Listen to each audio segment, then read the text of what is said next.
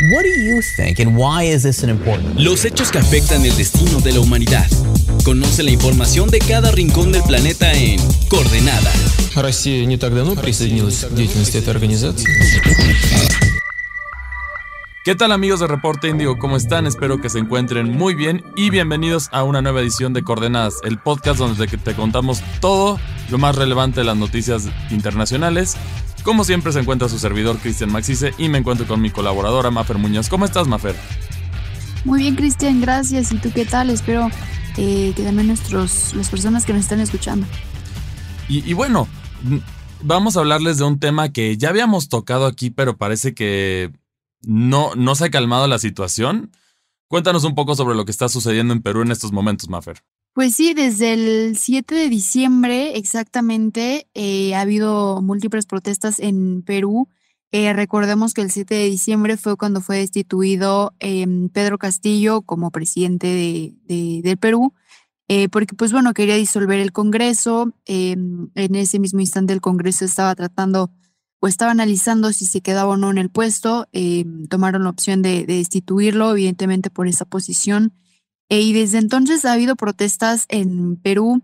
Eh, por una parte quieren pues que Pedro Castillo quede libre. por otro lado quieren la destitución de Dina Boluarte, que, quien, que fue quien se quedó como presidenta desde, desde ese día. Y también eh, uno, una de las cosas más importantes, creo, es que quieren pues el adelanto de las nuevas em, elecciones generales. Eh, quieren, como evidentemente no les parece eh, que Dina Boluarte se haya, quedado en ese, se haya quedado en ese puesto, pues quieren el, el adelanto de las elecciones generales. Ella había asegurado en un inicio que serían en 2024 Después, pues, al, ver todas estas manifestaciones, em, eh, lamentablemente personas que han perdido la vida, heridos, eh, aseguró que sería en 2000, en este año, a finales de este año. Sin embargo, pues no ha habido una respuesta por parte del Congreso para asegurar eh, u oficializar una fecha definitiva. y, y bueno, para ponerles este contexto, básicamente fue el pasado presidente en cierto punto, se podría decir que atentó contra la constitución de Perú, ¿correcto? Sí, vaya, porque no tenía eh, pues, las posibilidades para hacer ese movimiento de eh, disolver el Congreso.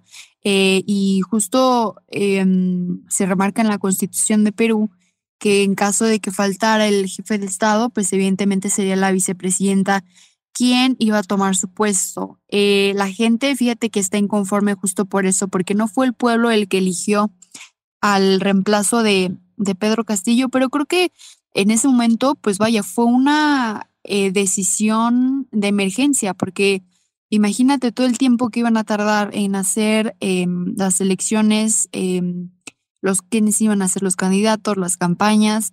Entonces Perú se iba a quedar eh, pues sin un jefe de Estado principal durante un buen, unos buenos meses. Sin embargo, pues no se veía que iban a, mm, avanzar tanto las protestas como lo han hecho hasta ahora. Sí, lo, hemos notado bastante. Ha habido muchísima instabilidad en diferentes ciudades, principalmente en Lima. Ha sido una de las partes más inestables en, durante este, estos, estos par de meses. Pero bueno, la realidad es que Perú ha tenido ya varios años una inestabilidad política, ya que ya llevamos varios, si mal no recuerdo, son seis, corrígeme si estoy equivocado, seis presidentes que no pudieron cumplir su plazo en Perú. Sí, exacto. Em, y fíjate que la mayoría, es curioso también que la mayoría han sido señalados por presuntos actos de corrupción. Entonces, también, como fue también el caso de Pedro Castillo, que antes de que decidiera eh, pues disolver el, el Congreso, justamente el Congreso estaba analizando esta situación de que fue señalado por corrupción por parte de la Fiscalía Nacional de Perú. Em, entonces, sí, como bien lo dices, han sido varios presidentes eh, de Perú que no han podido terminar su, su mandato. Evidentemente, Dina Boluarte tampoco lo va a hacer. Eh, primero que nada, porque no, em, pues porque no la fue la presidenta que eligió el pueblo. Em, y, pues bueno, esperemos que, que a ver cuándo se, se termina esta mala racha en materia política para Perú. Sí, así es, porque sigue la situación y, y, bueno, aquí cada vez yo creo que va más, está más inconforme la gente. Porque de, promesas de campaña a ya ejecutar como presidente se han quedado cortos, a mi parecer. Y bueno, esta situación se, se ve muy reflejada por esto, que, que parece, parece ser que si no se adelantan las elecciones, si no hay un verdadero cambio, yo creo que en unos años estaríamos posiblemente viendo una revolución en Perú. No, no quiero echar la sal, no quiero hacerlo, pero viendo la situación parece ser que así va a ser, ¿no? Pues mira, justo por, por eso están ahora eh, en el Congreso de nueva cuenta, pues poniendo sobre la mesa cuándo va a ser la, la, fecha para las, las próximas elecciones. Em, creo que por parte de la presidenta Dina Boluarte ha habido un respeto en esa petición que ha habido del, del de, de los inconformes. Ella eh, sí aprueba que se adelanten las elecciones, eh, le pide al Congreso que analice esa situación. Justo el fin de semana pasado se, se em, analizó en el Congreso. Eh, lamentable el Congreso. Lamentablemente el Congreso no llegó a una resolución definitiva y, no aprobó que se adelantaran las elecciones, pero em, de nueva cuenta va a volver a, llegar ese tema al Congreso y pues esperemos, esperemos que en, esta, en este caso sí se dé ya una una fecha concreta para que al menos eso eh, pues trate de calmar la situación social en Perú, porque pues al final de cuenta los más perjudicados terminan siendo la población.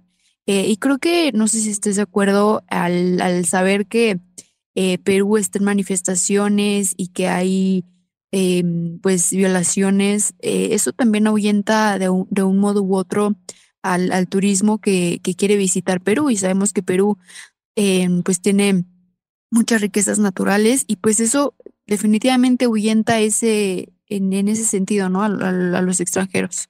Sí, también por otra parte esto puede llevar una, a una crisis económica más pesada en Perú, porque sí, como bien lo dices, Perú, uno de sus, de sus industrias más fuertes es el, el turismo, porque tenemos muchos lugares para visitar, tienes el Amazonas peruano, que, que en ese sentido es más accesible que otras zonas del Amazonas por diferentes cosas, incluyendo que no te tienes que vacunar, ya que no hay malaria en esa zona, que bueno, eso es parte de...